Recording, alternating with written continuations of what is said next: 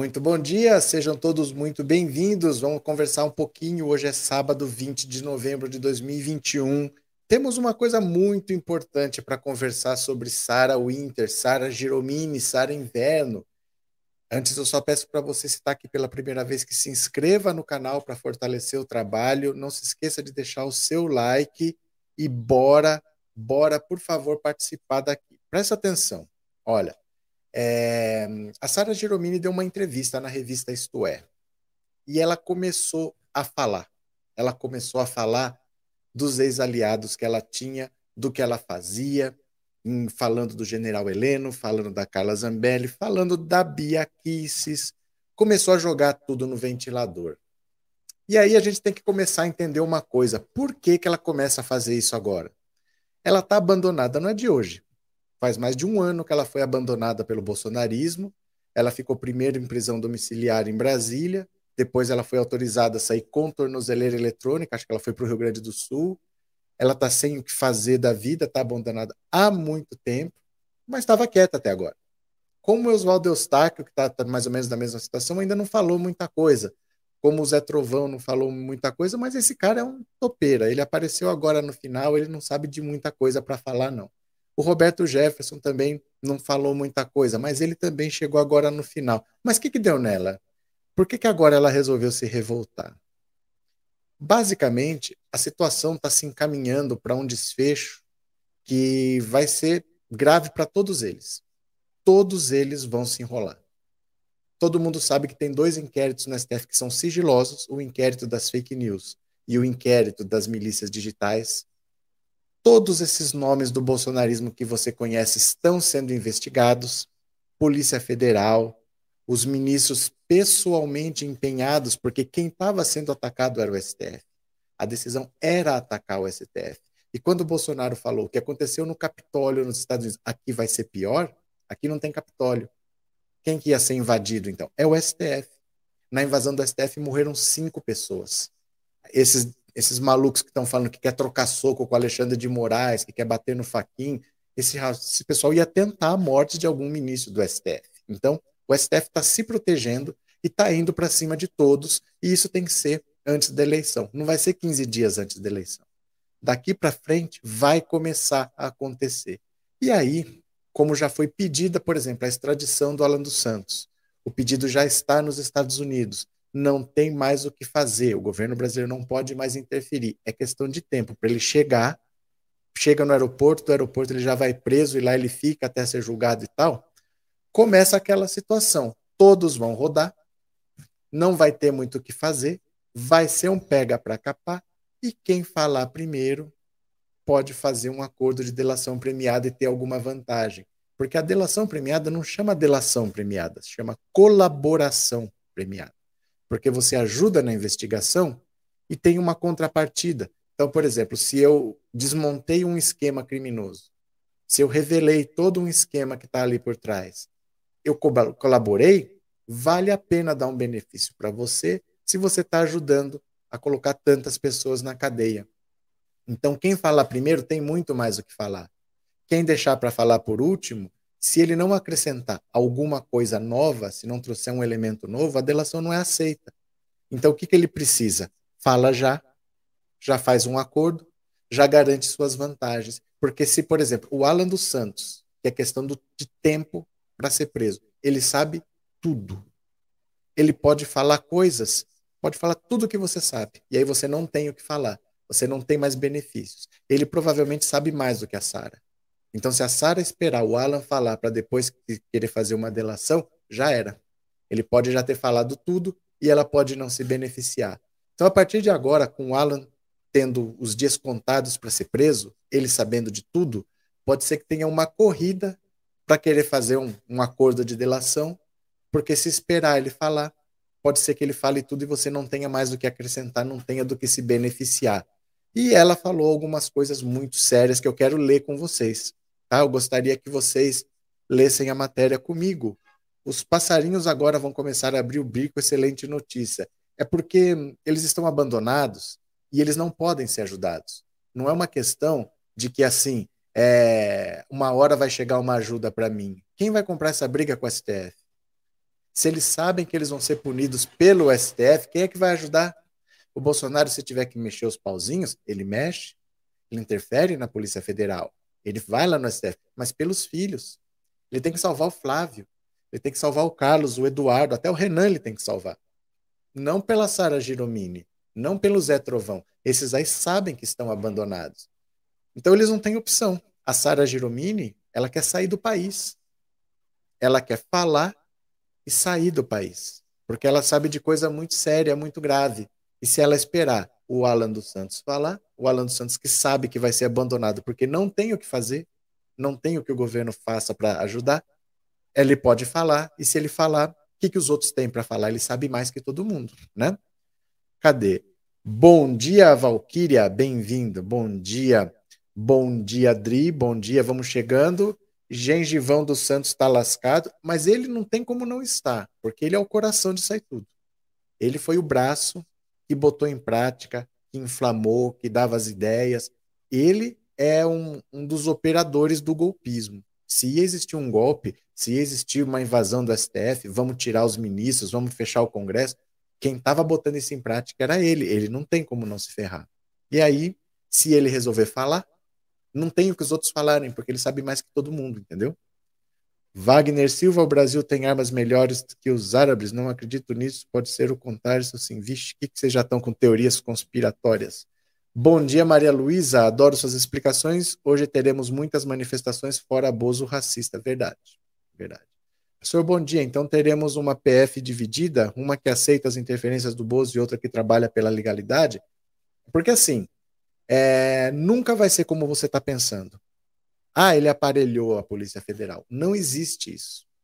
Sempre vai ser uma parte muito pequena, porque o, o policial federal ele é concursado ele não está preso a um governo. Esse governo vai passar. A maioria de quem está lá hoje não entrou ontem. Trabalharam no governo Lula, trabalharam no governo Dilma, trabalharam no governo Temer, vão trabalhar no próximo governo. Então não dá para você imaginar que assim, ah, ele aparelhou, é tudo dele. Porque o cara não vai cometer crime só porque o outro está mandando. Ele é concursado.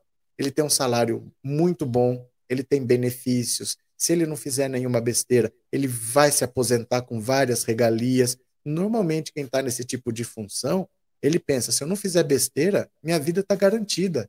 Eu não vou ter desemprego, eu não vou ficar precisando colocar currículo em lugar nenhum, eu vou ter uma boa renda para a vida toda. A maioria não se mete com isso.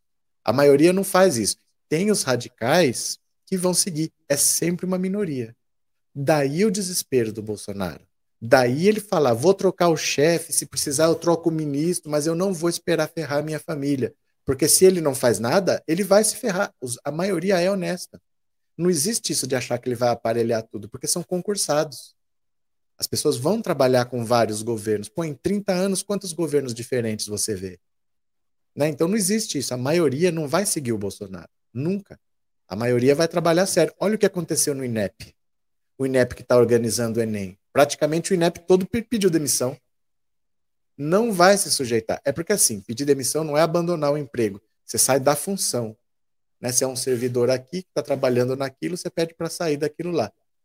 Eles não vão continuar lá fazendo o que o Bolsonaro quer, porque ele pede para cometer crimes, para fazer o que a lei não permite. E você vai fazer correndo o risco de ficar que nem esses Sara Giromini da vida, abandonado depois? Todo mundo que fez o que Bolsonaro quer se ferrou. Por que, que um cara concursado vai fazer isso? Um cara com salário alto? Você entendeu? Isso nunca acontece. Tem uma parte da Polícia Federal muito mais alinhada ao Sérgio Moro do que ao Bolsonaro, porque o protagonismo da Polícia Federal foi muito grande durante a Lava Jato. Então, muitos são lavajatistas, poucos são bolsonaristas. E a maioria é funcionário concursado que não vai ficar fazendo nada ilegal para não se comprometer. Porque todos os que fizeram o que o Bolsonaro queria estão ferrados. Ele abandonou todos. Ninguém que tem um emprego concursado vai fazer isso, não, entendeu? A Silenga, bom dia. Oba, professor, countdown. Estamos chegando na reta final. Estamos indo para uma definição. Não dá para ficar esperando até setembro para ver o que vai acontecer na eleição de outubro, né? É, será que a Sara vai colocar o, a cabeça do Alan na guilhotina? Não precisa, Michele. Não precisa. O Alan não está preso porque ele é gengivudo. Eles têm motivos para prender, não precisa ela falar. Sobre os crimes deles, desses que estão sendo caçados, desses não precisa falar. O negócio é que tem gente grande por trás. Não é entregar o Alan. O Alan está sendo preso não é porque ele é feio, não. Apesar de ser muito, né? Bom dia, Marcos, bem-vindo. Bom dia, tamo junto. Essa cordinha de caranguejo, todos para Bangu 8. Valeu, Alexandre. Nem todo funcionário público é como Moro e Dallagnol. É, porque são duas coisas. Uma coisa é você ser corrupto. Poucos são. Poucos são, porque eles têm um emprego que não tem por que ele arriscar. Eles sabem que a única coisa que pode fazer ele perder as regalias é ele ser pego fazendo coisa errada. E outros, porque não vão aceitar ordens realmente de de um governo maluco que passe por lá. Né? Ah, o cara tá mandando, eu sou subordinado, eu tenho que fazer. Tá, mas daí que ele tá mandando? Eu não vou fazer. Eu vou fazer o, o que o regimento diz, o que os nossos procedimentos mandam, porque se eu fizer o que o procedimento manda, eu tô coberto.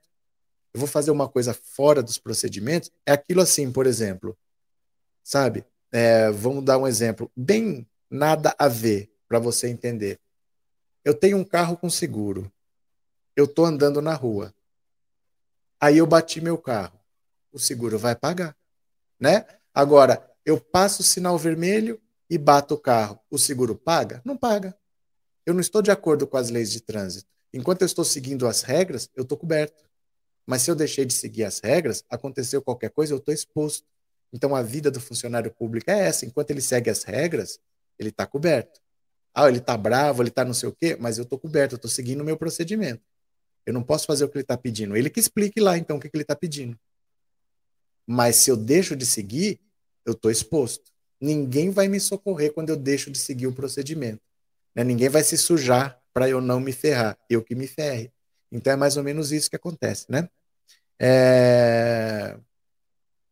Quero que se explodam. Essa galera meteu o terror na gente. Fomos acusados por eles e pela pandemia. Vivemos um inferno em 2020, principalmente. Eu vou, vou ler a entrevista já já, tá bom?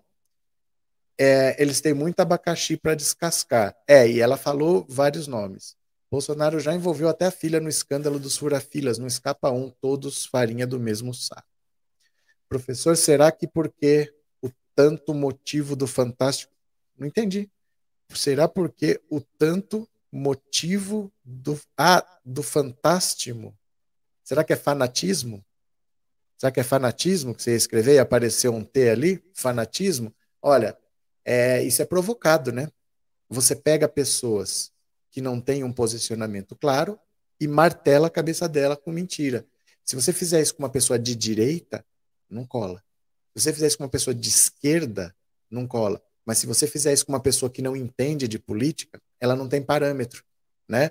Se você não entende nada de medicina, se você não tem a menor noção de como que funciona nada, eu posso mentir para você e você pode acreditar. Mas se você já estudou um pouco, não cola. Então eles foram atrás exatamente de pessoas que não entendiam. E você vê os bolsonaristas hoje, eles são pessoas que dá dó quando você vê eles falando. É, mas e o ICMS, não sei o que, eles só repetem. Eles não entendem nada do que eles estão falando. Eles só repetem qualquer coisa. Então funciona por causa disso. Porque você foi nas pessoas certas. Se você quisesse convencer alguém da esquerda, você não consegue, e nem da direita. A pessoa esclarecida você não consegue radicalizar, mas a pessoa desinformada você consegue, né? Vamos ver aqui, ó. Lula neles, vamos colocar o país nos trilhos. Vamos ler então a, a entrevista aqui, tá? Não é a entrevista toda, ainda vai sair a entrevista toda, mas tem muita coisa já, é uma prévia muito grande. Olha só, venham aqui comigo. Sarah Winter, um arquivo vivo. A ativista, ó, a ativista revela que partiu do Planalto a orientação de atacar o STF. Parlamentares bolsonaristas também ajudavam no rumo do discurso dos extremistas. Ó, isso é uma pessoa que sabe que está ferrada. É uma pessoa que está tendo que se virar, né? Vamos ver aqui, ó. Arrependida, ó. Sara não entende como há quem ainda defenda Bolsonaro apesar dos indícios de corrupção. Indícios, né? Olha, em entrevista exclusiva a Isto É, a ativista Sarah Winter contou que está como está sua relação com o governo Bolsonaro e detalhes das articulações do acampamento dos 300 instalado em maio de 2020 em Brasília. Dentro do brechó da mãe, em São Carlos, Sara aponta os nomes dos parlamentares, ministros e do presidente Bolsonaro na orientação para atacar a imprensa, o Supremo e então presidente da Câmara, Rodrigo Maia. Não adianta insistir para que ela conte quem teve a ideia. A ativista mantém a história de que o acampamento foi um surto de Sara e do Oswaldo Eustáquio que se transformou numa histeria coletiva, mas diz que os parlamentares Daniel Silveira, Carla Zambelli, Sargento Farrur e Bia Kisses foram muito presentes na organização, além do ministro-chefe do Gabinete de Segurança, General Augusto Heleno. Vai vendo, olha, Daniel Silveira, Carla Zambelli, Sargento Farrur, Bia Kisses e Augusto Heleno. A deputada Carla Zambelli era quem participava com maior frequência e passava mais informações sobre a repercussão do acampamento. Ela também orientou para que o alvo dos protestos fosse Rodrigo Maia. Por sua vez, a deputada Bia Kisses tinha o papel de ajudar na organização. Ela ensinou a gente como chamar a atenção da imprensa, afirma Sara. A estrutura ficou a cargo de Bia. Ela cedeu o assessor Evandro Araújo e colocou um advogado do seu gabinete para acompanhar as reuniões com a Secretaria de Segurança do Distrito Federal. Isso garantiu que a iniciativa continuasse por quase um mês. O Planalto intervinha. O ministro-general Heleno chamou Sara até o Planalto para dar orientações. Ele pediu para deixar de bater na imprensa e no Maia e redirecionar todos os esforços contra o STF, a influência do presidente Bolsonaro sobre o grupo era direta. Durante o acampamento, foi combinado que o presidente não podia ser o protagonista para não sofrer represálias. Ela conta que, certa vez, o deputado Daniel Silveira fez uma chamada de vídeo com o blogueiro Oswaldo Eustáquio e Bolsonaro dizia quem o blogueiro devia investigar e subir o tom. Sara preferiu não contar os alvos do capitão. Não sei quem era. Chama a atenção o quanto Sara é cuidadosa para falar da ministra da Mulher, Família e Direitos Humanos, Damares Alves. Pesam as relações pessoais.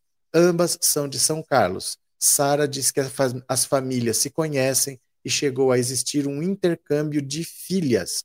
A ativista morou com Damares e era comum a filha da ministra ficar na casa da mãe de Sara. Também foi a ministra que ensinou técnicas de palestras e deu as principais orientações ideológicas quando ela saiu da esquerda. Sara afirma que a ministra orientou para que ela abandonasse o acampamento. A Damares já sabia que eu ia ser presa e o governo orientou a não falar mais comigo. Elas não se falam desde 27 de maio de 2020. Sara fez questão de não responder a algumas perguntas sobre o possível envolvimento do presidente e seus filhos com milícias ela explica que, se há alguma coisa para ser descoberta, o fio da meada está na Assembleia Legislativa do Rio. Esse tipo de assunto nunca chega a militantes como eu. Sobre como é dirigida a milícia digital, conta que depois que saiu da bolha bolsonarista, percebeu que suas mídias perderam a força, mas sabe que o boato mais comum é que deputados utilizem as emendas em esquemas para criar perfis falsos, especialmente nesse momento ainda tem gente ganhando muito dinheiro com isso. Vendo aqui ó, as emendas parlamentares, ó. Tenho medo. Anunciei que ia acontecer tudo o que eu sabia sobre o bolsonarismo. O Planalto surtou e fez uma reunião ministerial. Vai vendo. Desiludida com o presidente, a militante se diz arrependida de ter feito o acampamento. Não tem mais como defender Bolsonaro, mas se ele pedir para os bolsonaristas comerem M, as pessoas vão comer. Sara se diz indignada com a censura dentro do bolsonarismo. Rachadinhas e milícias são tipos de assunto proibidos. Ela aponta os filhos do presidente, Carlos e Eduardo, como os cães de guarda do capitão. Quem tem destaque na direita, eles cooptam e destroem, diz. Graduada em Relações Internacionais, Sara vive um roteiro de novela mexicana. O drama de vida traz a ministra Damares e o guru Olavo de Carvalho como base ideológica. Ela disse, perdão, que sempre soube que iria ser presa, mas nunca passou pela minha cabeça que eu ia parar num presídio. Quites com a justiça, ela acumula uma dívida de mais de 3 milhões por conta dos processos. Os olhos de Sara saltam para falar do sentimento que tem em relação à sua segurança. Ela afirma que o Brasil não é seguro para continuar morando. O medo vem de todo lado. Tenho medo da esquerda, medo de um fanático e medo do governo. Em janeiro, eu anunciei que ia contar tudo o que eu sabia sobre o bolsonarismo. O Planalto surtou e fez uma reunião ministerial. A Damares foi chamada. Eu não sabia que eles tinham tanto medo que eu possa tornar público. A militante reconhece que usa a imprensa como um meio de conseguir alguma proteção. Ela planeja ir com o filho morar no México em breve. Eita! Eita, nós que o bicho tá pegando, hein? O bicho tá pegando. Presta atenção. Nós estamos chegando no momento em que vai ter um desfecho para todos eles, seja parlamentar com imunidade ou não. O Daniel Silveira já foi preso muito antes para mandar o recado. Ele é um deputado com imunidade parlamentar, com foro privilegiado e nada disso impediu a prisão. Agora ele só está esperando o julgamento. Ele está com tornozeleira eletrônica aguardando o julgamento. É só questão de pautar. Já foram feitas as alegações finais e outros virão na esteira. Ela citou vários nomes. Vários nomes. Esses nomes estão todos enrolados e é questão de tempo da casa começar a cair. Eu não duvido que ela queira fazer realmente algum acordo com a justiça para se beneficiar. Né? O julgamento dela ainda não foi, ainda não aconteceu e ela está envolvida nesses inquéritos todos aí. Então, daqui para frente, quem falar primeiro tem vantagem, porque você sempre tem que colaborar. Se você falar o que os outros já falaram, não é levado em consideração, né? Dionísia, agora ela vai sentir o que é ser atacada pela direita. É, porque ela fala que tem medo da esquerda, a esquerda não tá nem aí para ela. A esquerda não tá nem aí. Se eu encontrasse ela na rua, eu queria conversar com ela, eu queria ver o que ela falava. Eu não ia querer bater nela. Por que, eu ia querer bater nela? Ninguém da esquerda ia querer bater nela. Eu queria saber, e aí, o que, você fez? O que, era aquilo, menina? O que, que era aquele negócio? Conta alguma coisa aí. Fala alguma coisa. Mas eu não tenho impulso de bater nela. Por que, que eu ia fazer isso? Né? Ela acha que a esquerda quer bater nela. Não sei de onde que ela tira isso. O problema dela é com a direita, né? Sempre soube disso. Bem, vou, ó, nunca usem sujeito oculto. Eu não sei se você está dizendo que você sempre soube disso ou que ela sempre soube disso. Ai, ai. Professor, mas não é antidemocrático o STF, que é a última instância com um cidadão culpado ou inocente, pode recorrer, ser o último. Alguém é o último, Miriam. Alguém é o último, né? essa gente bolsomínia bizarra não tem foro privilegiado. Não. Eles não têm. O problema é o seguinte: o inquérito é lá no STF. O inquérito é lá. Eu não sei onde eles vão ser julgados, mas o inquérito está no STF. Então eu não sei se o STF vai mandar tudo para a primeira instância para voltar lá. Eu acho que o inquérito começou lá e eles vão ser julgados lá, né?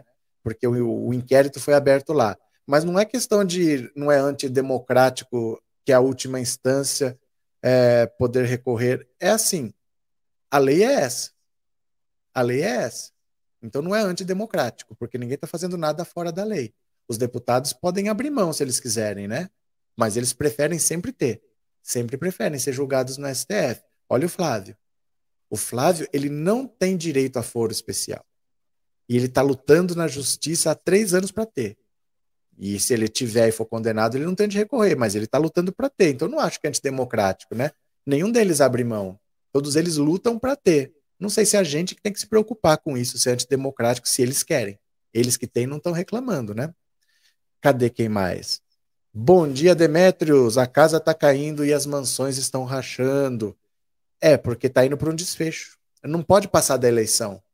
E se há alguma coisa para eleição correr em paz, não pode ser feito um mês antes, vai ter que ser feito do fim do ano para cá até o começo do ano que vem. E já se sabia, né? Quando prenderam o Zé Trovão, mais gente ia ser presa até o final do ano. Tem um mês para prender. Porque dia 20 de dezembro, aí é o recesso para tudo. Então tem um mês para prender, né? É, resumo, não ganhou uma mata igual da Mares e a Zambeta. Não, porque ela não tem cargo, né? Esse pessoal é usado. Quem tem cargo tem mamata, mas quem não tem é usado. Ela foi usada e está abandonada e sabe que vai se ferrar, né? Ela era funcionária do Ministério da Damares. Era. Ela era. Ela, aquele Renan Senna, que foi lá bater em enfermeiro que estava fazendo protesto silencioso, também funcionário da Damares. Essa com certeza vai ser engavetada. Misericórdia, Senhor, é uma quadrilha organizada. Uh, cadê? É, caraca, perdi a sua live do começo, mas vou, vou ter vou ter, vou ver lá. Gostaria de saber a sua opinião sobre o que é o Ministério da Economia do governo Lula se ele for eleito por. Nossa, gente, põe umas vírgulas. Quem é o ministro da Economia do governo? Não existe governo Lula. Não existe governo Lula. Não existe nem candidatura ainda. Não existe o vice. Você quer saber quem é o ministro de um governo? Não tem, cara. Quem é o ministro da Economia, se ele for eleito? Não existe isso. Não existe governo Lula. Não existe ministro da Economia. Não existe nem o vice. Não existe nem o Lula candidato. Não existe a candidatura Lula ainda. Não foi oficializada. Controla a ansiedade, João. Nada que você perguntou tem resposta ainda. Vai ter. Mas provavelmente o ano que vem só. Tá? Por enquanto não tem. Por enquanto não tem. As respostas não existem ainda, tá? Sara poderia fazer filmes para adulto, com certeza iria ganhar muito dinheiro. Jaime, você está sendo extremamente machista, você deveria rever os seus conceitos, tá? Deveria rever os seus conceitos. Você falou isso para o Alan dos Santos, você falou isso para alguma outra, outra pessoa, você foi extremamente machista no seu comentário. Lula e seus comparsas soltos, STF, isso que é aparelhamento. Jorge, deixa eu falar uma coisa para você. É, já sabemos, né? Limitado e dificilmente sabe falar o português corretamente. Você fala problema, claim, embingo. Então, o que, que você faz? Aprende a ter. A, a segunda língua que você aprende é o silêncio. É uma língua maravilhosa. Você fica bem quieto. Hum, e as pessoas vão chegar até você e falar assim, fala, e você não fala. E a alegria vai tomando conta de todo mundo à sua volta. Pronto, Jorge, a sua opinião não importa, tá?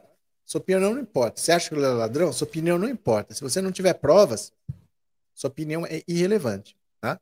A Silenga, a youtuber Paula Marisa, não conheço, não sei quem é, manipulou toda a realidade sobre a Bia omitindo a fonte, distorcendo o objeto da, da acusação e rebaixou Sara também. Não importa. Não importa, não importa o que ninguém fale, não importa o que as pessoas pensem. Os fatos estão lá e está na mesa do, do Lewandowski. É muito difícil, gente. É muito difícil é, querer mudar o fato. O fato está tão explícito que é muito difícil mudar. Não importa muito, não, viu? Eles vão tentar falar que não é, que é liberdade de expressão. Ela é da área do direito. Ela sabe que não tem sentido isso daí. Por isso que ela está com medo. Ela está com muito medo. Porque ela sabe o que ela fez e ela conhece a lei né? Vocês viram ela falando que ela, ela tem medo? Ela tá desesperada. Quem não viu, eu vou mostrar aqui, ó. Ela tá desesperada, ela tá com medo, tá no Instagram. Pensando Auto Insta, se você não me segue, me siga lá. Ela tá desesperada. Olha aqui, ó.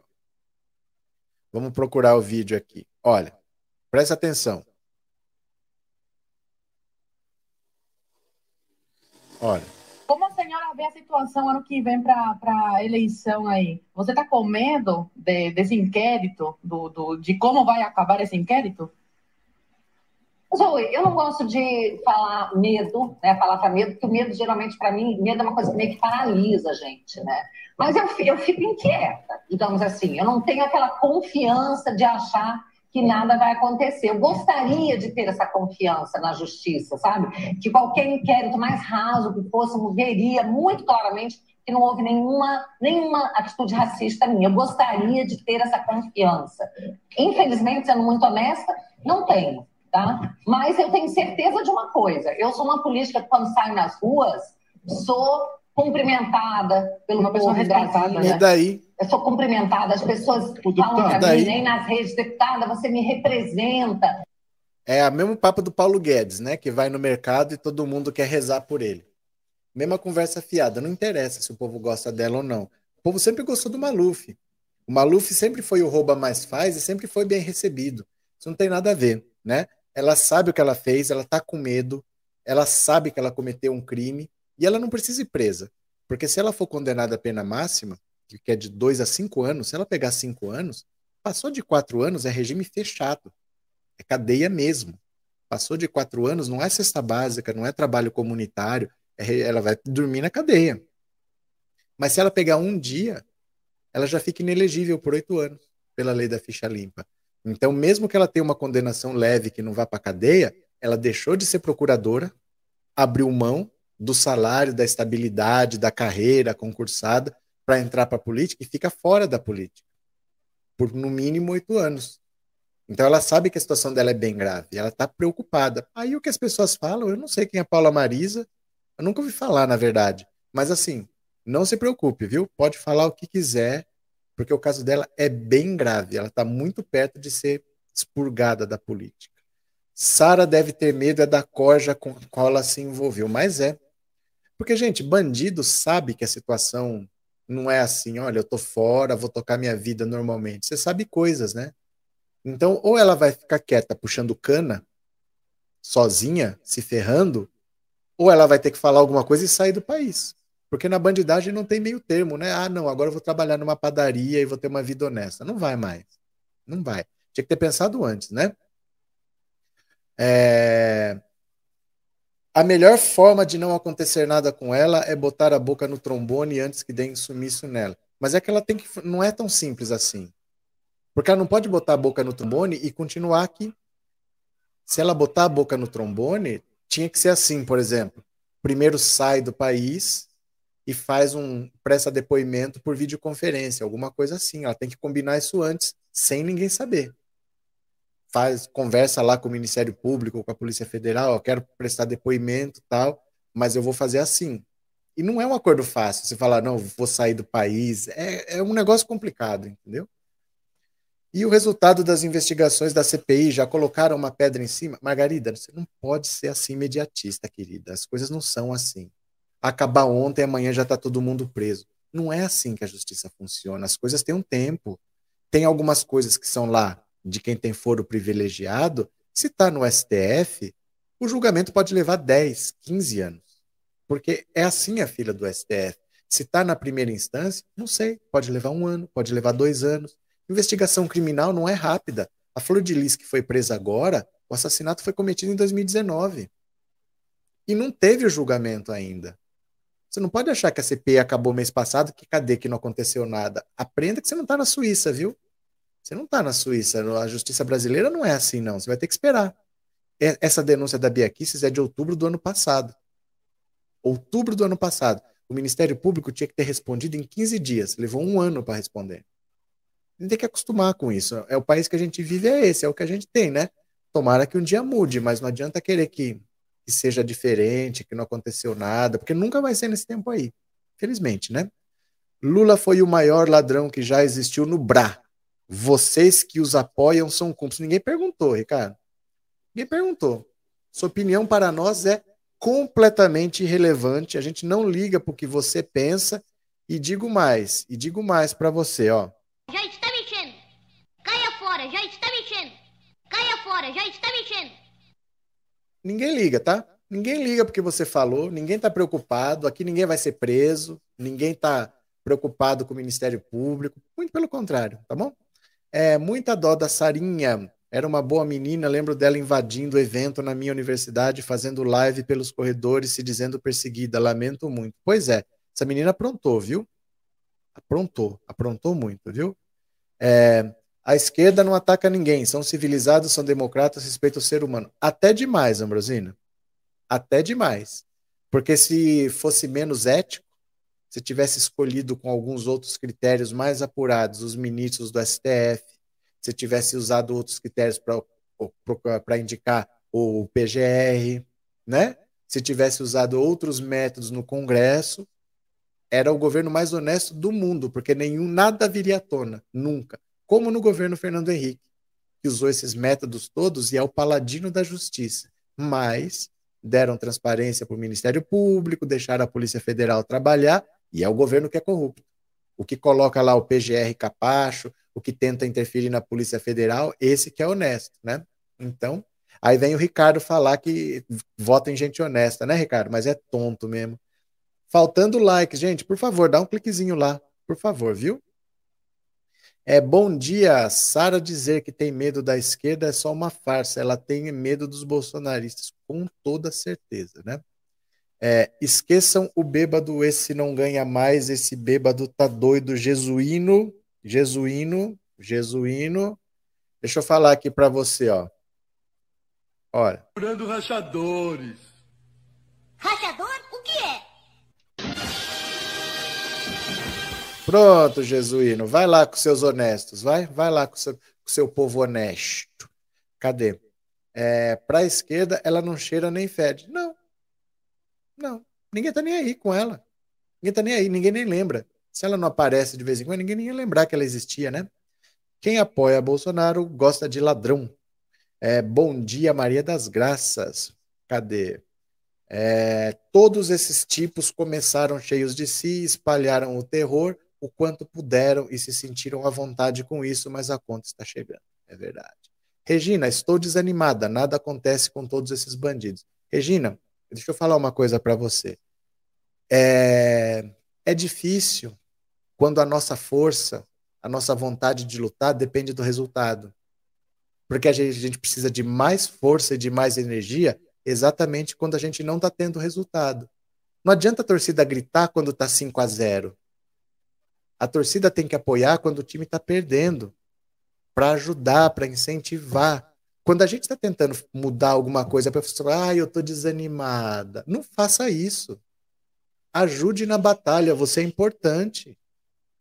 Aí você me fala que não está vendo acontecer nada com esses bandidos. Então você está desinformada, minha cara, porque não é possível que você não está sabendo disso daqui. Você não está sabendo o que, que é isso aqui, ó? Não está sabendo que essa mulher pode ir para cadeia a qualquer hora? Você não está sabendo desse cara aqui, ó? Opa, cadê o foco? Ó. Nós estamos fazendo, nós estamos fazendo o que a gente pode, ó. Mas sabe o que acontece? Essas denúncias levam um certo tempo. Então a denúncia da Bia Kiss é do ano passado. Mas ó, o resultado está aí. A gente não pode desanimar só porque as coisas não são como a gente quer. O que na sua vida é como você quer? Fala para mim. As coisas na sua vida são todas do jeitinho que você quer? Nunca são. Então qual é a novidade? É assim mesmo. A gente tem que acreditar e lutar. Se as coisas estão ruins, mais ainda. Aí que a gente precisa de força. Não pode desanimar. Você tem opção? Você tem um, um país B para você ir? Eu não tenho plano B. Minha opção é lutar e mudar esse país aqui, ó. Eu tenho uma filha para criar. Eu não quero deixar um país de, de Bolsonaro para ela. Eu quero que ela cresça num país decente. Eu vou desanimar? Eu vou entregar os pontos? Bora, vem lutar com a gente. Não fica assim, não. Não pode ser assim. Não pode ser assim, tá? Sempre dá para piorar. Sempre dá para piorar sempre que a gente não fizer nada, as coisas podem piorar. Então nunca desista de fazer, mesmo que não dê nada, porque se você não fizer, sempre pode piorar. Valeu, de verdade. Anima aí, tá? A gente não tem opção não. Cadê? Nunca mais o Bolsonaro falou que lugar de bandido é na cadeia. Gente, ele está indo pro PL. Ele está indo pro PL do Valdemar Costa Neto, que foi preso no mensalão. E ele podia ter ido para o PTB do Roberto Jefferson, que foi preso no mensalão. Aí vem os direitistas aí falar de mensalão, a gente só vê falar de nome do Centrão, que foi preso no mensalão, né? Eu já estou garantindo minha pipoca para assistir a isso tudo. E assim, não seja o torcedor que só vai quando o título está ganho. Você só vai no jogo de troca de faixas, então? A gente precisa durante a partida, não é depois que já ganhou, não. Ah, eu só acredito quando tiver. Ah, mas aí não precisa mais. Aí eu não preciso mais da torcida, não preciso mais de incentivo. Você só vem quando estiver pronto, mas nós não precisamos mais, nós precisamos agora. É hora da batalha, que precisa de mais força, precisa de mais gente acreditando. Bora, gente. Bora, vamos lá. Quem está me expondo aqui sou eu. Né? Quem é que pode sofrer um tipo de represália aqui? Bora, coragem, ânimo, bora lá, bora lá, bora lá. Não é não, Márcio? Bora. Sara Inverno está se achando muito importante porque não passa de uma idiota que foi usada e descartada pelo bolsonarismo. É. É. Na verdade, quer ver ó, essa foto aqui, ó. Essa foto aqui mostra pra gente o que, que ela pensou. O que ela pensou foi isso aqui, ó. Cadê? Pronto. O raciocínio dela foi esse. Veja só. Ela era amiga da Carla Zambelli. Sara, Carla. As duas eram de esquerda As duas lutavam por causas feministas, né? Ó, Femen, esse grupo Femen é aquele grupo daquelas mulheres, ó, aqui, ó. Op, a Sara aí, ó. É aquele grupo daquelas mulheres que tiravam a roupa para fazer protesto lá da Ucrânia. E a, a Carla Zambelli foi a primeira que abandonou. Ela abandonou, virou ultradireitista, católica, foi protestar pelo impeachment, fez acampamento na Paulista, lá que ela era fiscal de banheiro de manifestação. Nós só vamos sair daqui quando a gente conseguir tirar a Dilma, nós queremos o fora PT. Lembra disso? Deixa eu colocar o vídeo aqui para quem nunca viu. Ó, a Carla Zambelli era fiscal de banheiro de manifestação. Olha aqui, ó. Dá uma olhada. Responsáveis por algumas tarefas. Eu sou responsável por controlar o banheiro. Algumas Ah, é? pessoas. É. Mas como assim controlar o banheiro? O, a Fiesp liberou o banheiro pra gente. Então a gente tem uma lista. Só pode entrar quem tem o nome na lista. A gente vai permanecer no acampamento até o impeachment sair. Tá? O, o intuito dele, do acampamento, é o fora PT, independente de que forma acontecer. Então, a Sara continuou. A Carla Zambelli pulou fora e foi para isso daí. A Sara continuou, mas ela foi descredenciada desse grupo Fêmen aí de fazer protesto pela dona lá da Ucrânia. Ela veio aqui no Brasil e falou: Você é muito louca, menina, sai daqui. Aí ela ficou sem ter o que fazer. Falou: Vou atrás da Carla Zambelli, mas já pegou o bonde andando. A Carla Zambelli conseguiu se eleger deputada. Ela não. Ela disputou a eleição. Disputou pelo Rio de Janeiro e não se elegeu. Todo mundo se elegeu. Kim Kataguiri, Hélio Negão, é, Alexandre Frota, todo mundo entrou nessa onda bolsonarista. Ela não entrou. Aí ela falou: vou fazer o que ela fez. Ela não fez um acampamento e depois disputou uma, uma cadeira lá de deputado. Vou fazer o meu acampamento também. Inventou esse grupo dos 300 para fazer a mesma coisa. Mas ela perdeu o barco. O acampamento tinha que ter feito lá atrás. Ela tinha que ter disputado a eleição em 2018 e não pensar em 2022. Ela fez tudo atrasado. Ela não conseguiu entrar. O máximo que ela conseguiu foi ser assessora da Damares por um tempo. Aí ela foi usada para ser esse braço radical. Ela sabia que ia ser presa e foi presa mesmo, tá ferrada, e ninguém vai socorrer ela, não. Mas o que ela tentou fazer foi o que a Carla Zambelli fez. É, vamos tentar fazer um acampamento aí para a imprensa filmar, depois eu tento ser deputada, mas deu nada certo, não, né? É, bom dia a todos, pobrezinha jogada para os leões. Ela foi jogada para os leões, né? Flaviana, professor e Sérgio Reis e Eduardo Araújo, o senhor é bom. Não- A gente, assim, de verdade, assim, por que vocês são tão preocupados com cantores octogenários? Vocês têm tanta essa sanha, assim, de ver dois idosos de 80 anos presos? Eles não são o nosso problema, de verdade, assim. Eles eram dois velhos falastrões que estavam enchendo o saco, pararam de encher os sacos, estão quietos. Será que a nossa prioridade é colocar dois senhores de 80 anos na cadeia? Com o Alan dos Santos, com, com deputados que precisam ser presos? Sempre vem alguém perguntar do, do Sérgio Reis. Ninguém vai atrás deles, não. São dois velhinhos que estão que encher o saco, pararam de encher o saco. Não tem necessidade disso, dessa sanha de botar o Sérgio Reis na cadeia. É muito esforço para pouco benefício, sabe? É muito esforço para pouco benefício. Eles não são risco nenhum naquele movimento, eles aparecerem falando, mas acabou, não tem mais aquele movimento. Desde 7 de setembro, o Bolsonaro está com o rabinho entre as pernas, sabe que não vai acontecer. Não tem por que entrar numa guerra para colocar um Sérgio. Ele é insignificante. Ele é insignificante. Ele vai ficar quieto agora. Ele tem problema de saúde. Daqui um, dois anos já foi para dessa para melhor também. Ninguém vai se preocupar mais com isso, sabe? Tudo tudo você pode fazer, só que tudo tem um preço. O benefício não vale esse esforço. Sabe, o que você ganha tirando o Sérgio Reis de circulação não vale o esforço que é para aprender. Tem muita gente mais séria para ir atrás do que Sérgio Reis. Sabe, de verdade, assim, não sei que as pessoas se preocupam, mas e o Sérgio Reis? Ah, gente, deixa o velho. Ele é insignificante nessa luta. O que faz uns deputados aí, gente do governo, é muito mais grave. Eles têm poder de decisão. Eles podem decidir o destino de vida. Sérgio Reis não decide nada. Ele que achava. Ele é, ele é o, o Zé Trovão famoso. Tão insignificante quanto o Zé Trovão. É um Zé Trovão famoso só. Ninguém vai atrás dele, não vale a pena, sabe? É muito esforço para pouco benefício. Alessandra, obrigado pelo super sticker e obrigado por ser membro do canal. Muito obrigado, viu? Mas assim, não percam tempo com esses detalhes. Do tipo assim, Mas, mas o Lula não vai processar quem chamou ele de ladrão. Gente, o Lula tem um país para reconstruir. Ele não está preocupado com quem chamou ele de ladrão. Ele tem problemas muito maiores para resolver. Ele está na Europa escancarando para o mundo quem é ele e quem é Bolsonaro. Sabe? O Bolsonaro está fazendo palhaçada internacional há muito tempo.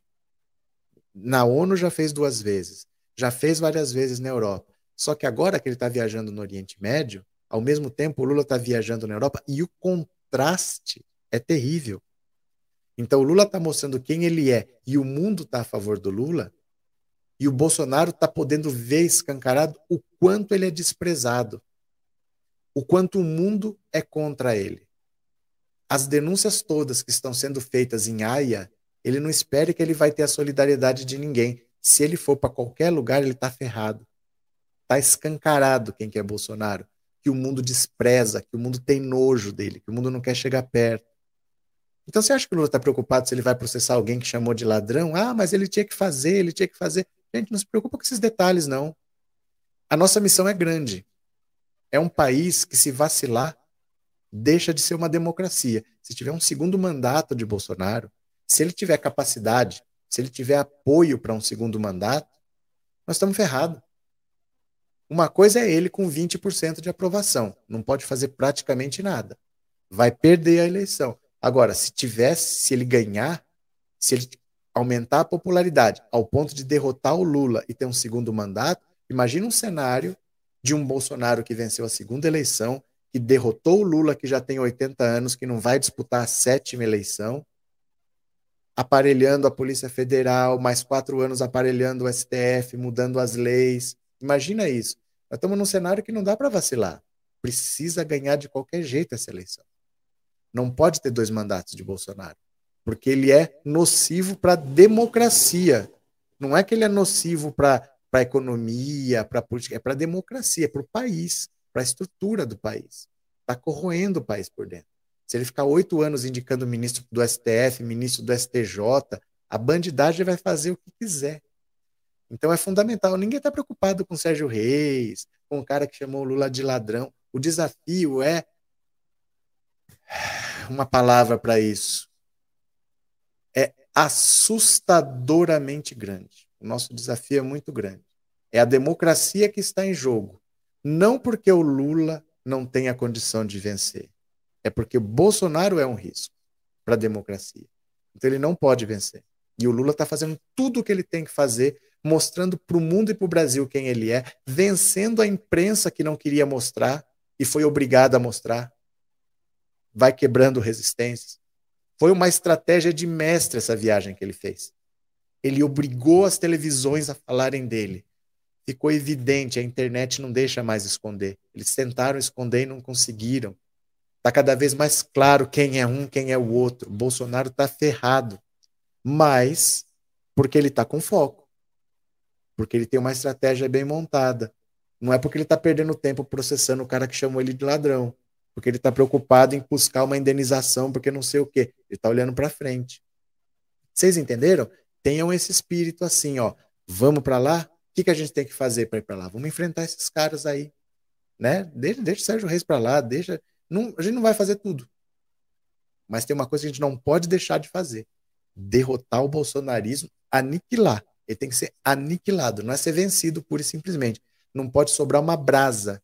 Aquela brasa que sobrar, alguém vai lá e sopra e vira chama de novo, né? Cadê quem mais aqui? Cadê quem mais? Cadê quem mais? Essa Sara doida, até em Recife, ela já foi presa, já. Ela morou um tempo aí, ela tinha um namorado de Recife, né? Verdade, as emissoras daqui do nosso país estão um lixo a favor das maldades escuras. Mas elas são concessões de serviço público. Elas não podem simplesmente não dar uma notícia porque não interessa para elas. Por isso que o Lula fala em regulação da mídia, não é censura. Mas se você tem uma concessão de um serviço público, você tem que dar contrapartidas. E não se cobra nada delas. Elas simplesmente trabalham como elas bem entendem para ganhar dinheiro, prejudicando às vezes a democracia, como estão fazendo agora. O Lula não dá uma entrevista há sete anos. Eles mostram a prévia do PSDB, são dois candidatos com 2% de intenção de votos e não falam com Lula, né? Cadê é, alguns países que talvez hoje receberiam a coisa: Colômbia, Polônia, Hungria e Filipinas. Mas aí não tem por que ele ir lá, né? Aí não tem por que ele ir lá. Então, fica nessa, né? Nancy Mar, obrigado pelo super sticker, viu? Obrigado pelo apoio. Muito obrigado de coração. A Cantanhede chamou Lula de presidente, depois fez questão de dizer que não estava fazendo campanha para o Lula. É porque, assim, não dá mais para esconder. Está transbordando. Eles tentaram botar um tapume, mas a internet furou esse tapume. Não dá mais para fazer de conta que não vê. O Lula está ganhando essa eleição no primeiro turno. O Bolsonaro sabe. O Bolsonaro tanto sabe que ele não é o próximo presidente, que ele está fazendo a PEC dos precatórios ele não paga essa dívida, usa esse dinheiro como ele bem entender e joga a dívida para o próximo, que ele sabe que não vai ser ele. Se ele fosse o próximo presidente, ele não faria isso. Ele só está tentando aprovar a PEC dos precatórios porque ele sabe que jogando essa dívida para frente não é ele que paga, ele sabe que ele não vai ser o presidente. Ele jamais faria a PEC dos precatórios se ele soubesse que ele ia ser o próximo presidente da República. Porque se está faltando dinheiro hoje, Imagina o ano que vem, que também vai estar tá faltando e ainda vai ter a dívida para pagar. Ele só está fazendo isso porque ele sabe que ele não é o próximo presidente. Né? Cadê? É necessário regular assim as mídias. Eu disse regular. Sim, porque são concessões de serviço público. Né? Não são simplesmente empresas privadas, são concessões. Você ganhou direito de fazer essa atividade, aquele outro não ganhou. Então você tem algumas contrapartidas para dar porque é um, um, privilégio você ter uma concessão que o outro não teve, né? Ele tem que dar uma contrapartida, sim. Quem mais? Se JB fosse um ser humano normal, por muito menos ele faria como o avestruz, enfiaria a cabeça num buraco para não ver a turnê do presidente. É, Lula pela Europa, mas esse, esse cara não é normal. Olha, é humilhante o que está acontecendo. É humilhante. O Lula, vocês viram o Lula no parlamento na Espanha? Olha o Lula aqui, eu postei hoje o Lula na, na Espanha. Dá uma olhada e aqui. vem para a é eleição a, aí. A senhora, Você tá né? com medo? A senhora Bia Kiss. Olha o Lula hoje, eu postei aqui, ó, na Espanha. Olha. Olha o Lula na Espanha.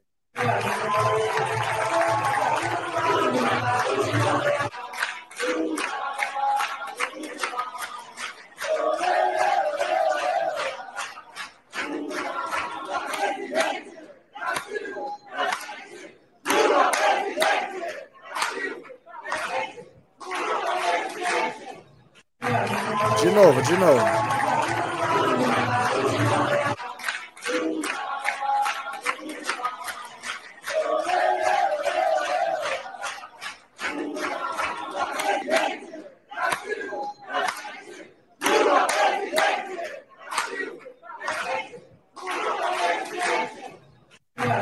Certo? É humilhante. Isso aqui é o retrato do que é um e do que é outro. Olha.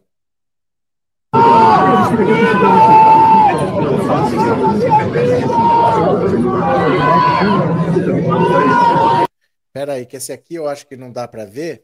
Eu não sei por que, que esses vídeos de Reels do, do, do Instagram não, não sai o som quando passa aqui. Mas deixa eu mostrar aqui para vocês pelo Twitter. A diferença que é o Lula na Europa e o Bolsonaro nos Estados Unidos. Dá uma olhada aqui. Pronto, olha. Dá uma olhada. Lula na Europa, Bolsonaro isolado nos Estados Unidos, ninguém quer conversar com ele, olha.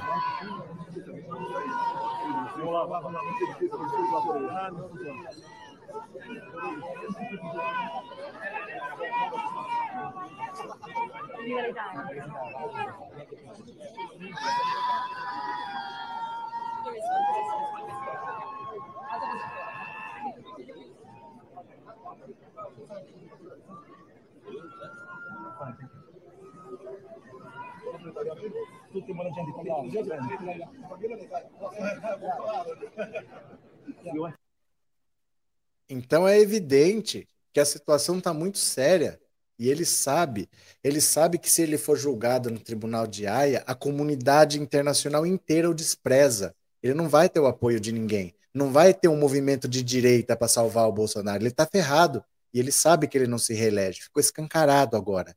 O mundo quer Lula. O mundo optou pelo Lula. O Brasil já optou pelo Lula. O Lula vai ganhar no primeiro turno. Por isso ele está inviabilizando o próximo governo. Essa PEC dos precatórios é para jogar dívida lá para frente. A dívida que ele teria que pagar em 2022, ele vai jogar para o próximo governo. Ele sabe que ele não é o próximo governo, né? Cadê? Verdade, também concordo com a regulação da mídia que Lula falou. Isso não tem a ver com liberdade de imprensa. Até gente de esquerda está se confundindo com isso. É porque você não pode simplesmente deixar uma empresa que tem uma concessão de serviço público para levar informação escolher o que interessa para ela. Ela não está lá para fazer só o que interessa para ela, porque é um serviço público. Então ela tem obrigação de informar as pessoas.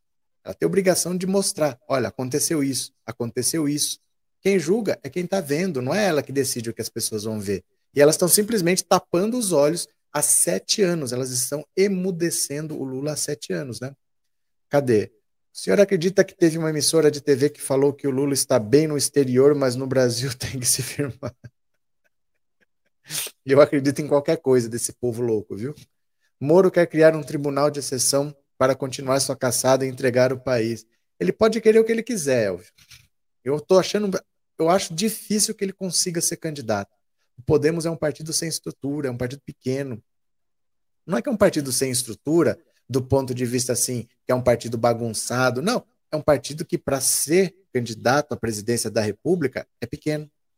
Pouca verba, pouco tempo de TV. Né? Não dá para pegar todo o dinheiro que você tem e jogar no Sérgio Moro, porque você precisa eleger deputado. Se você não eleger deputado, sem deputado acaba o dinheiro. Então, qual é a prioridade? Entrar numa batalha dessa pelo Sérgio Moro e não eleger deputado?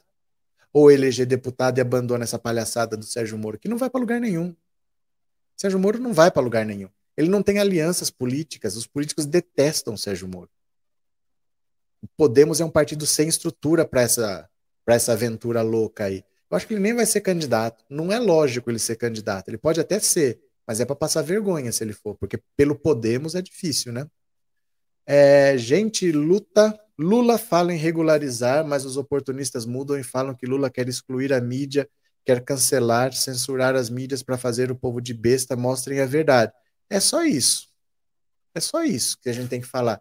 Regular, porque toda concessão de serviço público tem que ser regulamentada. Então, por exemplo, eu tenho uma estrada. Eu vou ceder por 30 anos para alguém explorar pessoa vai cobrar pedágio. Eu não vou exigir nada. Eu não vou exigir que tenha ambulância de tanto em tantos quilômetros, que tenha telefone de emergência, que tenha algumas contrapartidas. Tem que ter. Não é só cobrar pedágio, ó, cobra pedágio aí. Sempre tem que ter uma contrapartida. Isso é normal. Quando você faz uma concessão, você exige contrapartidas, né? Esquila, obrigado, Esquila. Bem-vindo. México presente, Roberto, que estará pensando polícia, a Polícia Federal que não apertou a mão do Lula quando prenderam, como se a polícia deve estar arrependido. Eu acho uma pena que quem trabalha para a população decida tomar lado. Uma boa parte da Polícia Federal é lavajatista por causa da Lava Jato do Sérgio Moro. Eles estavam virando celebridades, eles ficaram famosos, o japonês da Federal, não sei o quê, mas eles têm que pensar que eles passam por vários governos, o Lula um dia pode voltar, né? Essas coisas acontecem na política. Se você trabalha no serviço público, você tem que saber que você não pode se prender a um governo. Agora, a história que tem que se virar para explicar, né? Obrigado, Esquila. Abraço. Jorge Alves, você não acompanha as pesquisas? Lula é muito à frente do resto. Tem um Jorge Alves aí brigando com, com as verdades, né? Cadê? É, os bolsonaristas têm que fazer igual os petistas na Lava Jato, entregar todos os parças. Não é isso. Não é isso entregar os parças. É... Os bolsonaristas têm que fazer igual o petista. É que assim, ó. Você, independente do que a pessoa fala, você tem que ter provas. Esse pensamento, tem que entregar, tem que entregar, é típico de um país que teve ditadura, que teve tortura. Tudo é na base do tem que falar, tem que falar, tem que falar. A prova menos importante de todas é a que fala, é a que sai da boca. A prova irrefutável é a documental. É quando você fala assim, ó, vou te dar um exemplo. Real, é um exemplo que é real. Você pega assim, o Queiroz. Queiroz. Você vê ele entrando num banco, que tem, todo banco tem câmera, você vê a agência, você sabe qual é, você está marcado lá, dia e horário, você vê que o Queiroz entra e vai para a fila. Aí ele paga algumas contas. Aí você quebra o sigilo do Flávio Bolsonaro e você vê que exatamente naquela agência, naquele dia, naquela hora, foi pago o plano de saúde dele, foi pago a, a mensalidade da escola das filhas com dinheiro vivo. Aí ele sai dali. Pela quebra do sigilo telemático, você vê pelo celular por onde ele está indo. Aí ele encontra com a esposa do Flávio Bolsonaro. Você vê o posicionamento dos dois celulares. 20 minutos depois, ela está numa imobiliária comprando uma casa e pagando cento e tantos mil em dinheiro vivo. Não tem o que você fale que possa contradizer isso. Então, esse negócio de que tem que falar, tem que falar, tem que falar, é muito comum num país como o nosso, que conviveu com tortura. Que era assim: tem que falar, tem que falar, tem que falar. Mas essa é a prova menos importante. Porque você fala, depois você fala: não, mas eu confessei porque eu fui torturado, porque eu fui obrigado a falar. O Dallagnol tem um monte de delação que quem escreveu foi ele. E por que, que a pessoa assinava? Porque ela estava presa e não ia sair mais. Ia ficar lá, um ano, dois anos, cinco anos, dez anos, vinte anos. A pessoa ia e assinava. Essa, essa prova de fala, fala, fala é a que menos importa. Você tem uma prova técnica, isso é irrefutável. O que, que o Queiroz vai falar? O que, que o Flávio Bolsonaro vai falar? Por isso que o Flávio Bolsonaro não fala que é inocente. Ele fala que as provas têm que ser anuladas. Ele sempre quer anular as provas e não provar a inocência. Porque não tem como refutar uma prova técnica. Entendeu? Continuemos. Uh, deputados, senadores, tudo PT, PT, PT, PT, sempre. Valeu, Leide. Um exemplo que é real é a Bia Kisses, as provas estão lá. É o que, que ela vai falar que ela não fez? Você sabe o que, ela falou? É que aquela imagem nem foi ela que fez naquela entrevista que ela deu para a Jovem Pan, ela falou que aquela imagem nem foi ela que fez. Vocês querem ver? Ó, deixa eu mostrar aqui. Ó.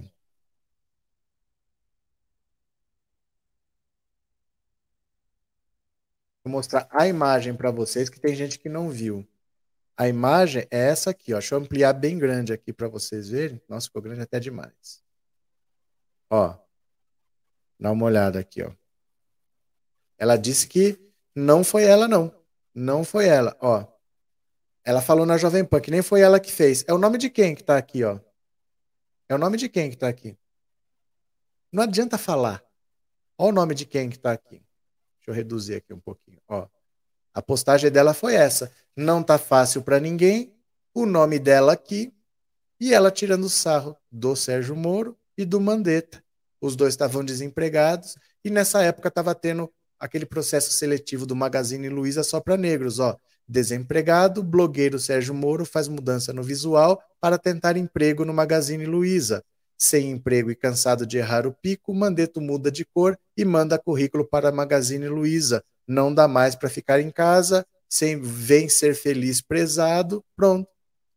Então ela está querendo humilhar os dois, fazendo uma prática que é, pela lei, é considerado racista, que chama blackface, uma pessoa branca se pintar de preto com esses traços exagerados para ser ridicularizado, e ainda é, usando o Magazine Luiza, que na época estava fazendo um processo seletivo só para negros, que ela diz que é contra, mas acha que isso não é ser racista.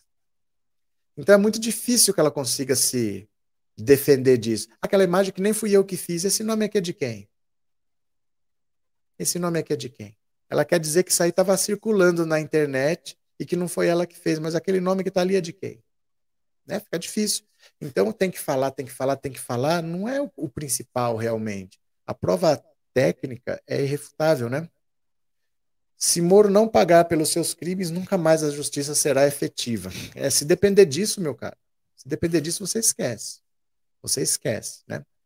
A questão é que ela apoia a imagem, apoia o crime. Não é, não é questão que apoia, ela divulgou.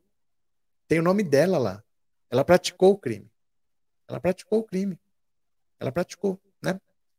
É, eu falei no passado, os áudios, vídeos, imagens iriam voltar contra eles mesmos. É porque eles ficam postando essas coisas, eles não saem do Twitter. Eu não posso mais ver a Carla Zambelli, não posso mais ver o, o A Bia aqui, estou bloqueado lá. Mas elas ficam o dia inteiro tweetando, produzindo provas, né, do que elas fazem. Moro é Collor 2.0 da Globo. O povo não é besta. Lula no primeiro turno.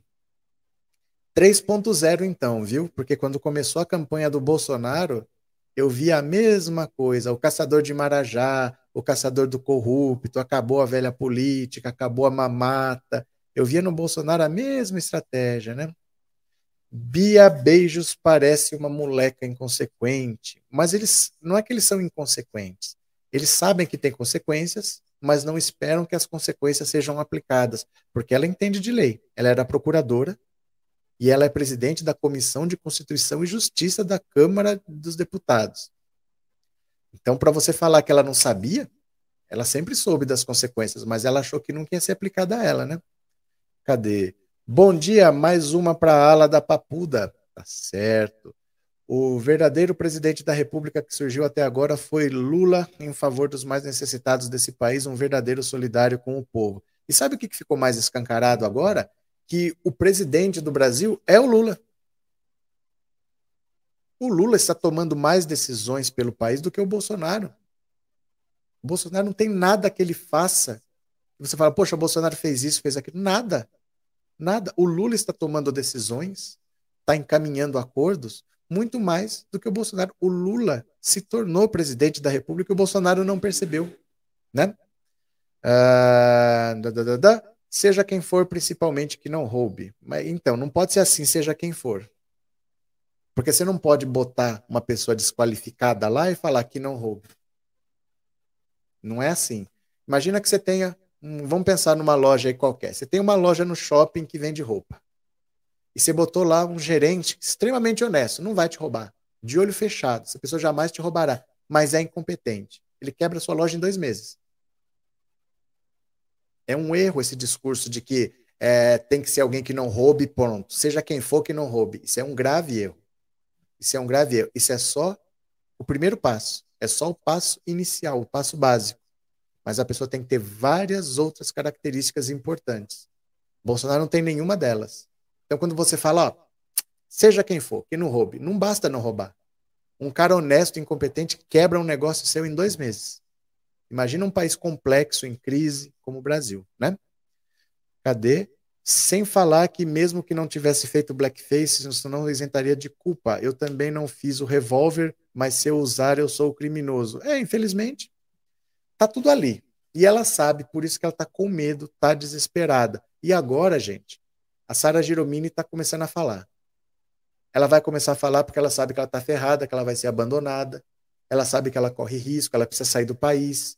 Então, assim, eu vou colaborar, vou quitar minha situação com a justiça e daqui eu vou embora, assumo, não volto mais. É o que ela vai tentar fazer. O Alan dos Santos chegando, ele vai ver que ele vai ser abandonado. Ele, por um, dois meses, ele vai ficar quieto.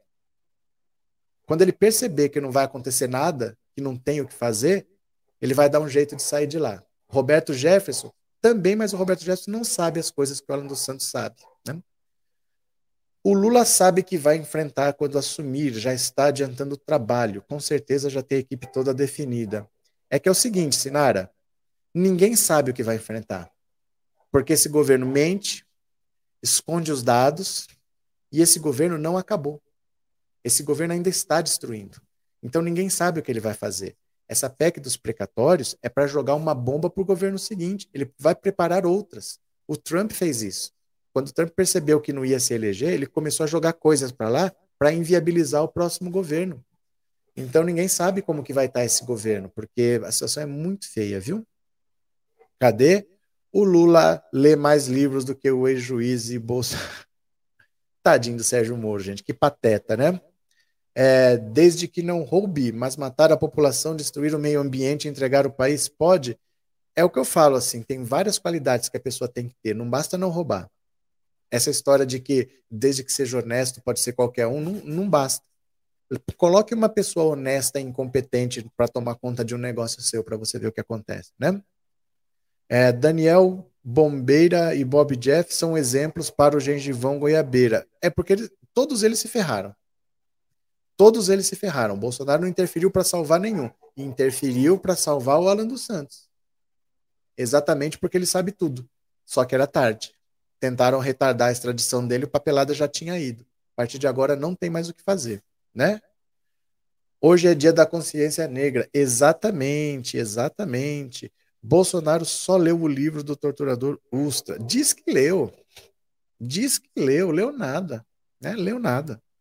É, Bia Kisses cometeu crime cujo dano é de natureza coletiva e assim a parte da comunidade que se sentir ofendida pode pedir reparação à justiça. Sim. Sim. Só isso. E outra, não é que eu estou processando a Bia Kisses. Ela é uma parlamentar. Eu só disse para o Ministério Público: tem um indício aqui. O Ministério Público investigou e viu indício de crime. Chegou para o ministro Lewandowski e falou: realmente, vamos instaurar o um inquérito. Então, o Ministério Público já viu indício de crime, o Lewandowski viu indício de crime. Ela é uma deputada, né? ela é uma parlamentar, ela tem que prestar contas do que ela faz. Né? Gostaria que o Alan dos Santos fosse acusado nos Estados Unidos de terrorismo, aí ficava bom, hein? A gente não sabe o que ele fez. A gente não sabe o que ele fez. Às vezes, ele não é a pessoa que tem tamanho suficiente para estar tá envolvido nessas coisas lá. Entendeu? Não sei se ele é, é alguma coisa lá. Talvez não. Às vezes ele foi lá, conversou tal, mas ele não, às vezes ele não tem tamanho para estar tá envolvido nessas coisas lá. Porque ele é um estrangeiro, né, nos Estados Unidos. Será que vão dar trela para ele lá? Acho difícil. Acho difícil que deem trela para um, um estrangeiro lá. Lula está sendo presidente e o Bozo não percebeu. Essa foi... é verdade. O presidente em exercício hoje é, é o Lula. O Bolsonaro já não é há muito tempo. Ele já passou a faixa para o Centrão há muito tempo. Mas o Lula está tomando mais decisões, fazendo mais acordos do que o Bolsonaro. Não é? Eu o que? Não entendi nada que aconteceu. O negócio dos são as rachadinhas. Cadê que mais? Sérgio Moro é perverso, é ligado à máfia dos Estados Unidos. É, o Sérgio Moro representa os interesses americanos. Ele tem grandes serviços prestados às autoridades americanas, né? É, Lewandowski é um dos melhores ministros do STF, na minha opinião. Ele tem 73 anos. Em 2023 ele se aposenta obrigatoriamente, né? Cadê? Sei STF, nunca dissem, nunca dissem o crime que cometeram. Vocês confiam é, nessa instituição? Eu nunca cometi crime, eu não tenho motivos para desconfiar, né? Não, você não fala, Wellington, você não é desse povo que fala, mas por que vocês falam da polícia? Se você não é bandido, você não tem por que temer a polícia. Quem tem medo da polícia é bandido. Vocês são bandidos para falar da polícia? Te devolvo a mesma coisa. Por que você está preocupado com o STF? Você tem motivos para duvidar do STF? Você é bandido para ter medo do STF? Por que você está questionando o STF? Gostaria de entender. Você é ladrão? Você é bandido? Você tem medo da justiça por quê? Quem não deve não teme. Por que você tem medo da justiça? Me explique, que eu gostaria de entender. Certo? Estou esperando uma resposta sua. É, Cleuma, obrigado pelo super sticker tá? Obrigado de coração, obrigado pelo super chat, obrigado por ser membro do canal. Valeu? Professor, hoje é um dia especial para convidar os participantes a assistirem seus vídeos sobre racismo. Estão lá todos os dias, né? Estão lá todos os dias. Mas é, tem uma playlist no canal sobre racismo. Está lá à disposição de quem quiser assistir. Fiquem à vontade, quem quiser. Mas ninguém assiste. Ninguém assiste. Eu não, eu não, eu não me iludo, Joel. Eu sei como funciona, viu? Gado passa vergonha, é isso que os outros países estão vendo. Estou esperando ele responder. Será que ele respondeu aqui? Por que, que ele tem tanto medo da justiça? Ele é bandido? Será? É, Arthur está repetindo a mesma mensagem desde o início da live. Será que é robô? Com certeza. Ou é tonto. Depois de uma moça mostrar o ex-juiz nos Estados Unidos, ele Moro ainda tem coragem de vir para o Brasil. A, a Patrícia Leles, aquela moça lá. Em 2018, o lawfare foi usado para tirar Lula das eleições. Agora é Lucifer. Viva Lula ganhar fácil em Minas. Valeu. Medo da justiça. Leu errado. Só não confio em político nenhum, nem tenho político de estimação. Tem sim. Tem sim. Tem sim, senhor. Todo mundo que fala que não tem político de estimação está protegendo um, e o senhor sabe. E eu sei quem é o seu político de estimação. Você sabe, você não me faça de trouxa. Você tem político de estimação? Sim. Você tem lado? Sim. e você tem medo do STF porque você deve estar metido em algum rolo. Se não, não tem por que temer. Não é verdade? Meu caro. Ô, Wellington, vai passear, vai. Vai passear. Bolsonaro não é bem-vindo aqui, gente. Não vou tratar bem Bolsonaro. Bolsonaro não é bem-vindo nesse canal. Esse canal não foi feito para Bolsonaro, né? Parabéns, o gado ouvir disso do senhor foi ótimo. O Lula assumiu a presidência antes de ser eleito. Ele está governando.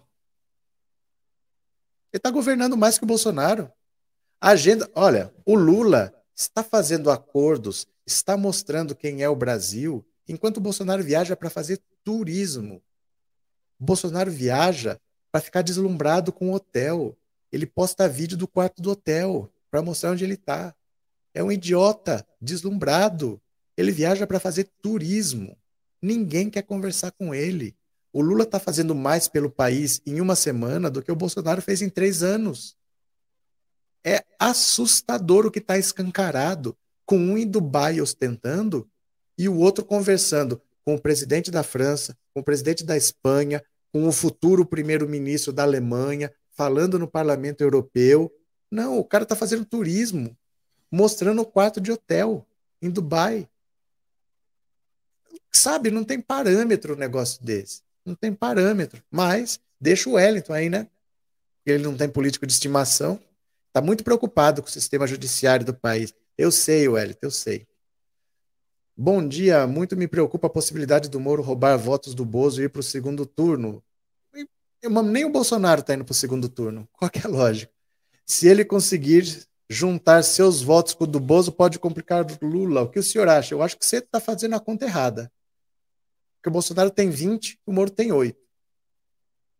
28 não vai para o segundo turno. Eu acho que essa conta está errada. O Lula está vencendo no primeiro turno, meu cara. O Lula está vencendo no primeiro turno e ninguém vai deixar de votar no Lula para votar no Sérgio Moro. Nem os bolsonaristas. Essa possibilidade, eu sei qual foi a matéria que você leu. Não existe essa possibilidade. Os bolsonaristas veem o Sérgio Moro como um traidor. Quem não abandonou o Bolsonaro não abandona mais. Não tem eleitor do Bolsonaro que vai sair para apoiar o Sérgio Moro. Isso não existe. Ele não rouba votos do Bolsonaro. Quem tinha que abandonar o Bolsonaro já abandonou. Desses dali, ó, eles não vão apoiar o Sérgio Moro. E nem os do Lula. A rejeição do Moro é igual a do Bolsonaro. E é o dobro da rejeição do Lula. Ele não tem margem para crescer. Ele tem uma rejeição altíssima, porque ele é rejeitado pelos apoiadores do Lula e ele é apoiado, ele é rejeitado pelos apoiadores do Bolsonaro somando 50 do Lula com 20 do Bolsonaro, já dá 70. Ele tem 70% de rejeição. Ele tem muito pouca margem para crescer. Ele não vai para lugar nenhum. Não vai para lugar nenhum. Muito ridículo o Bozo ficar procurando desodorante no cesto do lixo para dizer que é humilde. Ele sai para fazer turismo, enquanto Lula sai para conversar com autoridades, para ser recebido por autoridades. Deixem, olha, deve ficar para o ano que vem. Talvez seja em dezembro, talvez fique para o ano que vem. Lula vai para os Estados Unidos, depois o Lula vai para a China. Talvez Bolsonaro não esteja nem vivo mais para ver isso, ele vai se matar de ódio. Mas ele vai conversar com o Biden e vai conversar com o Xi Jinping. É, é a pá de cal, né? A mídia corporativa vai investir alto na candidatura do Pato Moro e vai fazer a campanha mais baixo NIP. Não importa, gente. O Sérgio Moro é inviável. Não há o que fazer a população já se decidiu. Não tem o que fazer. Tudo, toda a situação no Brasil, no mundo, tudo está levando a eleição para o Lula. O povo já decidiu. O povo não quer Sérgio Moro. O povo não quer Bolsonaro. O povo não quer Dória. O povo não quer Eduardo Leite. O povo não quer Mandetta. O povo não quer Daciolo. As pessoas já decidiram. Não tem o que fazer. Não tem o que fazer. Ficou muito claro. Ficou muito claro quem é Sérgio Moro, quem é Bolsonaro tudo que eles fizeram pelo país, a situação das pessoas, elas viviam melhor 10 anos atrás. Não tem propaganda que encha um prato de comida vazio. Não tem propaganda que mate a fome de uma criança. Não é assim, eles vão fazer propaganda. Gente, as pessoas estão comendo osso. Não tem propaganda que mude isso. A vida das pessoas era melhor 10 anos atrás. Elas sabem disso. Não tem mentira que vai encher o prato de comida daquela criança que está passando fome. Então a população já se escolheu. Esqueçam o Sérgio Moro. O Sérgio Moro Se fosse possível alguém chegar, seria o Bolsonaro. O Bolsonaro tem 20 e pouco, o Moro tem, tenho triplo de votos do Bolsonaro. Não tem que se preocupar com o Sérgio Moro, não, viu? Estou só na expectativa de uma vitória cachapante em cima do Bozo. Tá difícil até ele ser candidato. Ele não tem partido. Ele já foi rejeitado por quase 10 partidos.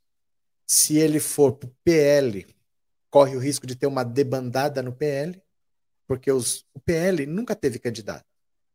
O Centrão normalmente não tem candidato. Eles ficam de fora, vem lá quem ganhou, quem ganhou eles vão lá e apoiam, seja de direita, de esquerda, tanto faz. Eles não querem entrar numa candidatura. Eles não querem ser oposição ao Lula. Eles sabem que o Lula já foi presidente e eles se deram muito bem com Lula.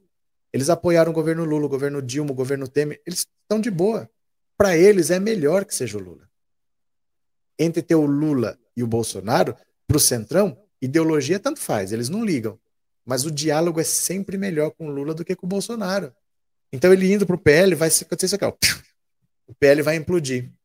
E depois de tanta negociação, tá difícil dele não ir. É difícil ele falar agora que não quer, porque se ele falar que não quer, o PL vai romper com o governo, vai deixar de apoiar. Então, vamos ver o que vai acontecer. Mas a candidatura dele está se inviabilizando, viu? Está se inviabilizando. A população ainda não ouviu Lula falar. Quando a campanha começar, Lula vai aumentar seus votos. Gente, o Lula nem é candidato. O Lula não dá entrevista em lugar nenhum. O Lula não faz campanha. O pessoal não reclama. Cadê o Lula que não vai para a rua? O Lula sequer está fazendo campanha. Lula está trabalhando, ele não tem tempo para fazer motociata. O Lula está trabalhando, enquanto o Bolsonaro está fazendo turismo em Dubai, né? É, Sérgio Moro jogou milhões brasileiro, de brasileiros no desemprego. Ele precisava fazer isso. Se ele não quebra, se ele não bota o brasileiro com fome, o brasileiro não ia ficar com raiva do governo, né? Não ia tirar o governo. O pior é que estão com medo de não serem reeleitos, por isso estão colocando os podres para fora. Que se matem que se matem, né? Mídia Moro é antipovo. Durante os governos Lula e Dilma, trabalhadores tinham emprego e comida no prato. Não tem mentira que enche um prato. Eles podem falar o que quiser do Sérgio Moro. Nada vai encher o prato de comida. Nada vai encher o prato de comida, né? Pronto. Centrão é igual ao bando de hienas famintas, os leões matam e as hienas roubam a carniça. Então, é isso, né? Verdade, o Moro e o Bozo jogaram milhões no desemprego. Se não fazem isso, se não fazem isso, não tiravam o PT de lá. Precisava criar ódio nas pessoas. Precisavam destruir o país. Enquanto as pessoas estivessem com dinheiro no bolso, nada ia acontecer. Gente, vocês lembram do Bill Clinton? O Bill Clinton pensa na sociedade americana. É uma sociedade extremamente puritana, extremamente conservadora. Ele foi pego num caso de assédio sexual, num caso extraconjugal. Nos Estados Unidos isso é inaceitável. Aqui, ninguém liga muito. Ah, o cara pegou outra mulher. Ninguém liga muito. A tal da Mônica Levinsky apareceu com um terninho, um blazerzinho, com sêmen dele. Isso qualquer presidente teria caído. Mas o dólar naquela época, o barril de petróleo naquela época estava 10 dólares. Estava quase de graça. Estava todo mundo rico. Situação de pleno emprego todo mundo com dinheiro no bolso. Dane-se, ninguém ligou. Isso nunca ia acontecer nos Estados Unidos, mas com dinheiro no bolso, o humor das pessoas é outro. Então eles sabiam que para tirar o PT do governo tinha que destruir a economia. Tinha que atacar a Petrobras, que é um dos motores da economia, tinha que atacar o Debrecht, que era uma grande construtora que estava fazendo obras no mundo inteiro, mas não é que estava construindo casa, estava construindo hidrelétrica, estava construindo obras gigantescas no mundo todo gerando empregos, trazendo dividendos, precisava quebrar essas empresas, demitir. Precisava fazer isso, senão não tirava o PT de lá. O PT ia ficar para sempre enquanto as pessoas tivessem dinheiro, né? Cadê? Sérgio Moro e Deltan Dallagnol ajudaram a quebrar o Debrecht para vender a Petrobras. É, eles precisavam quebrar, senão não tirava de lá, né? Lula, com seu discurso votado para o solidarismo e humanismo, não fala só para o país, fala para todas as nações. Bolsonaro está ajudando a eleger o Lula. Bolsonaro é um ser tão desprezível, é um ser tão nojento, é um ser tão abjeto, que as pessoas só estão faltando carregar o Lula no colo e falar: acaba com esse cara. Ninguém aguenta ver Bolsonaro e o Bolsonaro está desesperado, ele está vendo o desprezo mundial que ele está sofrendo. Está escancarado. Essas duas viagens na mesma semana mataram o Bolsonaro. matou. Bolsonaro fazendo turismo em Dubai e o Lula conversando com lideranças mundiais, isso matou o Bolsonaro. Matou, e ele sabe. E ele sabe, né? Cadê? Professor, qual será a bomba que o Moro tem contra o Bozo? Só ele que sabe. Só ele que sabe. Porque assim, o Sérgio Moro, ele não usava os meios legais. Ele sempre usou as coisas por debaixo dos panos. Então, por exemplo, ele tinha um amigo no COAF, que era controlava as atividades financeiras. Ele pegava relatório das movimentações de todo mundo. Ele sabia se tinha dinheiro ilícito, dinheiro acima da, do padrão, do esperado. Ele sabe essas coisas informalmente, não pelos meios legais. Então ninguém sabe. Pode ser qualquer coisa. Pode ser de crime, pode ser de lavagem de dinheiro, pode ser de organização criminosa, porque o Moro não respeitava regras. Ele pode ter qualquer coisa, só ele para saber. Se é que sabe. Mas deve saber sim. É, se, que Deus guarde a vida dele e da família dele. Vejo que ela foi para o lado errado e vendo que foi abandonada pelo demônio Jair Bolsonaro, ela se vê num tremendo rolo compressor contra ela no STF. É, e ela não tem muito o que fazer. A chance dela é fazer uma delação e conseguir algum benefício, porque ela está abandonada, né? O problema é quando a criminosa Globo entrar em campo para lesar a pátria Moro. Vou repetir, José, vou repetir. Não há mentira que encha um prato de comida vazio. Não há mentira que coloque uma criança com fome para comer. Vocês estão confundindo uma época em que estava melhor e mentiram para o povo. Mentir para alguém que está de, bar de barriga cheia é uma coisa, mentir para alguém que está com fome é outra. O que aconteceu em 2018 era uma situação. Em 2021 as pessoas estão comendo osso. Não tem mentira que enche o prato de comida de uma pessoa. Então não tenho o que falar. Ah, é a Globo vai falar que fale. 2018 as pessoas ainda estavam comendo, ainda estavam trabalhando. Ou não tinha passado por quatro meses sem auxílio emergencial, como o Bolsonaro deixou. O Bolsonaro esse ano deixou as pessoas janeiro, fevereiro, março e abril sem auxílio emergencial. Então ele ajudou muito para as pessoas estarem na situação. Então não tem mentira que enche esse prato de comida, né? É, mas as investigações do Lula foram muito rápidas. Você é Cantanhede, hein? Tô com medo. Não tem comparação. Lula é um estadista e o Bozo é um paspalho rejeitado por todos na comunidade internacional. Eu milito na justiça criminal e luto contra a impunidade do Moro. Pode lutar, Aurélio. Pode lutar. Não estou falando que você não deva lutar. Eu estou falando para você não se iludir. É isso. Não estou falando que não deva lutar, mas não se iluda. Porque você está querendo que o STF puna o Moro por um crime em que o STF estava junto. Mas você quer lutar? Deve lutar. Só estou dizendo para você, não crie expectativas. Não se iluda porque eles vão ter que punir o TRF4, vão ter que punir o STJ e vão ter que punir o próprio STF. Se você acha que você vai conseguir isso, beleza, só não se iluda. Não é punir o Sérgio Moro, é punir todo o sistema judiciário brasileiro. Você acha que isso vai acontecer? Tomara que você consiga. Tomara que você consiga. Você milita na justiça criminal? Vai lá. Mas você saiba que para punir o Sérgio Moro tem que punir o TRF4, tem que punir o STJ, tem que punir o próprio STF. Você vai ter que punir o Raul Rufa, quem é nosso. Você vai ter que punir o Infux e o Trust, que é simplesmente o presidente do STF. Se você conseguir isso, beleza. Mas quais são as probabilidades, né? Nem pé de frango, o povo estão a comer mais. Estamos no bico do corvo. Cadê? Jorge Alves Gadinho. Parabéns pela live. Assisto todos os seus vídeos e aprendo com você. Eu que agradeço. Mestre, eu vou parando por aqui.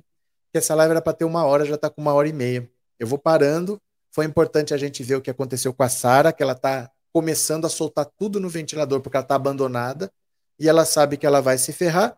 E agora eu vou colocar só o videozinho de encerramento para a gente terminar a live, que agora a live tem vídeo de encerramento. Valeu? Beijos, até mais. Tchau.